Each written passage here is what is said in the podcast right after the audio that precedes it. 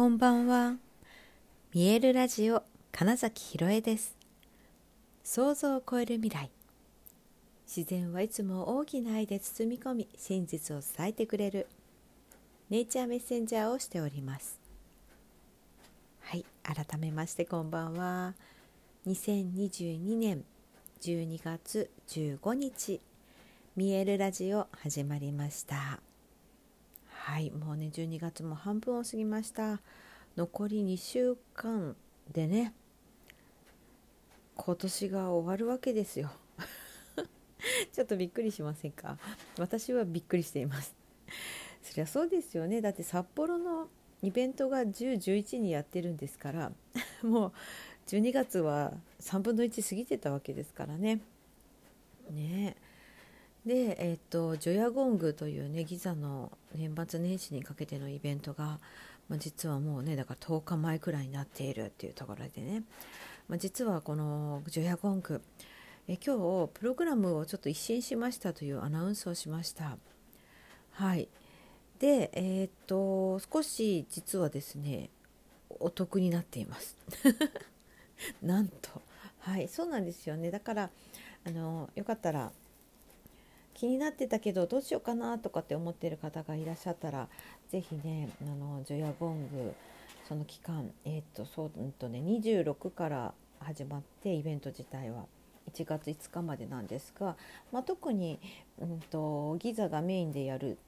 時期時間は、えーと、と真ん中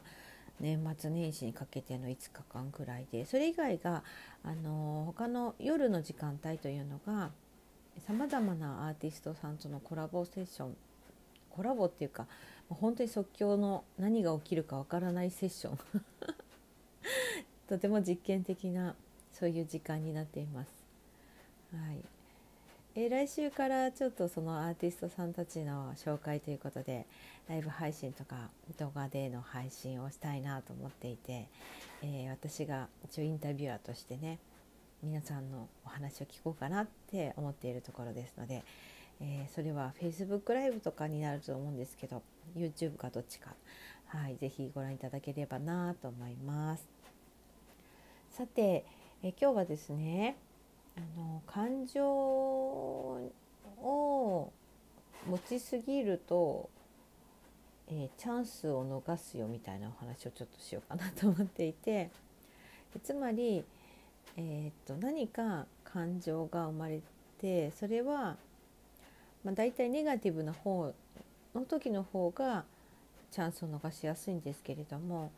例えばなんかあの人が言ったことが気になるとかって言って、うん、だから不快感ですよね嫌だなってことです嫌だなって感じちゃうと体って動かないを選ぶんですよ。体の状態嫌だという時の体の状態って動けない体なんですよね。あの俗に言う体が重いってことです。もう本当言葉のままですよこれね。でそうするとですねつまりその嫌だなという、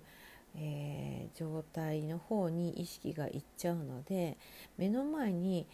より良いことが来てても気づけないとか、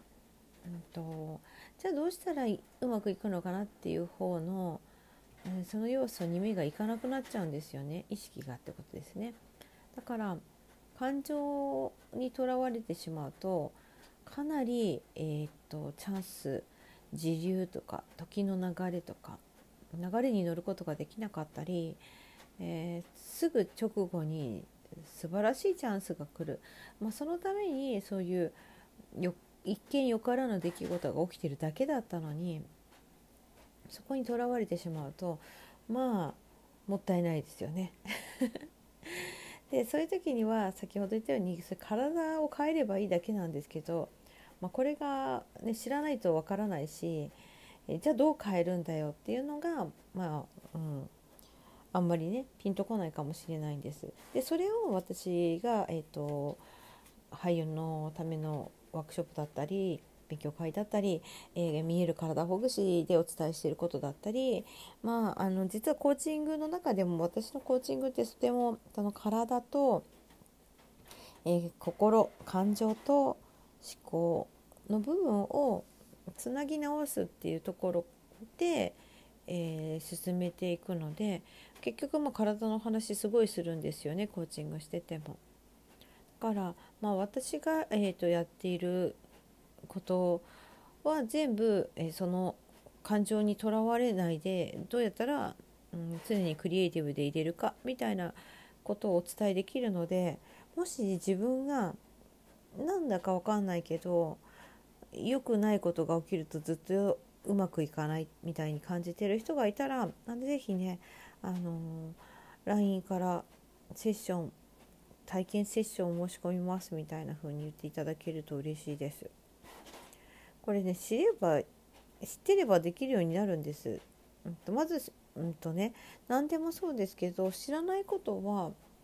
考えもしないのでできないんですよね。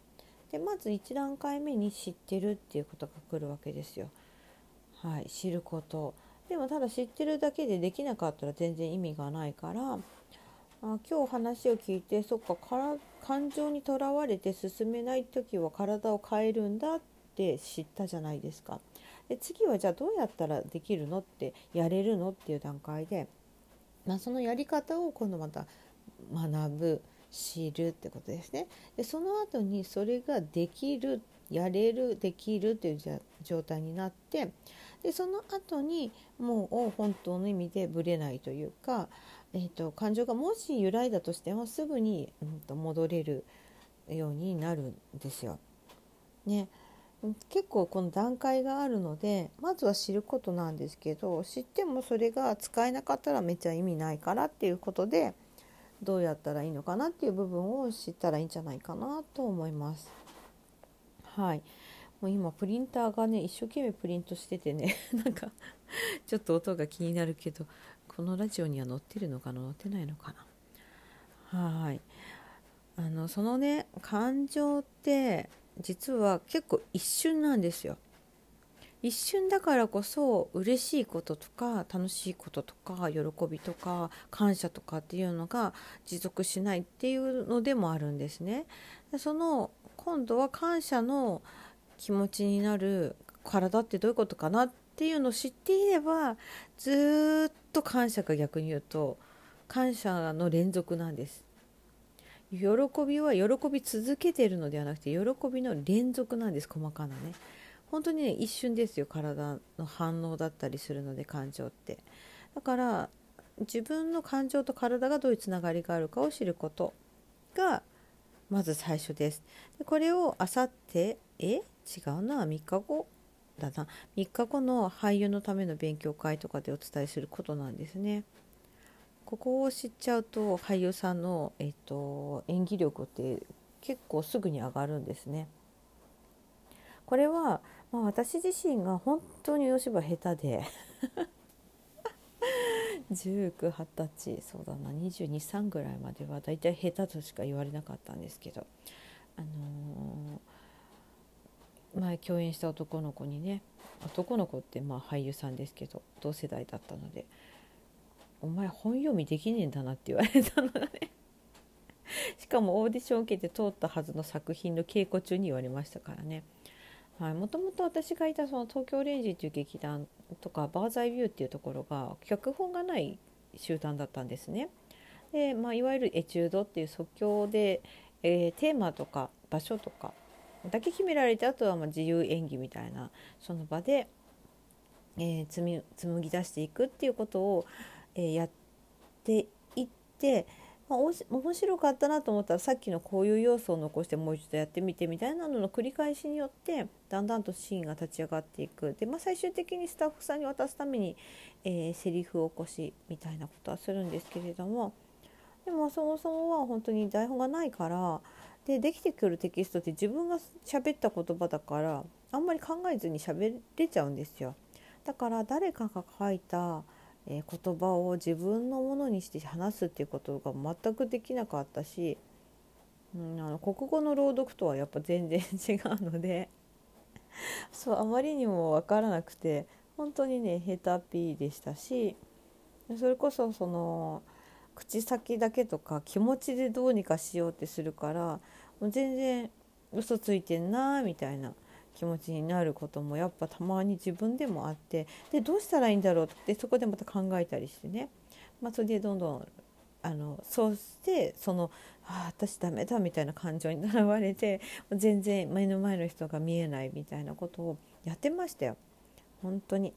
でそれが分かってきたのは体とのつながりっていうのが分かった瞬間からなんですよ。あもう本当に知る知らなかったしねそういうことと。知ることと、うん、ちゃんとつながりを理解してでかつそれが必ずできるようになるってなるとあとはもう結構自在なんですよね。で、えー、自分が、うん、自分の体が知らないことはできないです。うん、縄跳びとかもね見てるだけでできるようにならないですからね。なんかねそれとねすごい一緒なんですよほぼ その感情のコントロールっていうのも。で体と感情そして思考のつながりを取り戻すそして感情にとらわれなければ何でもすぐにチャレンジできるしもし失敗のようなことが起こってもあっという間に取り返せます。ね、よくないですか？みたいなことをちょっと思ったので今日はそんな話をしてみました。はい ということで本日もご視聴くださりありがとうございました。2022年12月15日見えるラジオ金崎ひろえでした。おやすみなさい。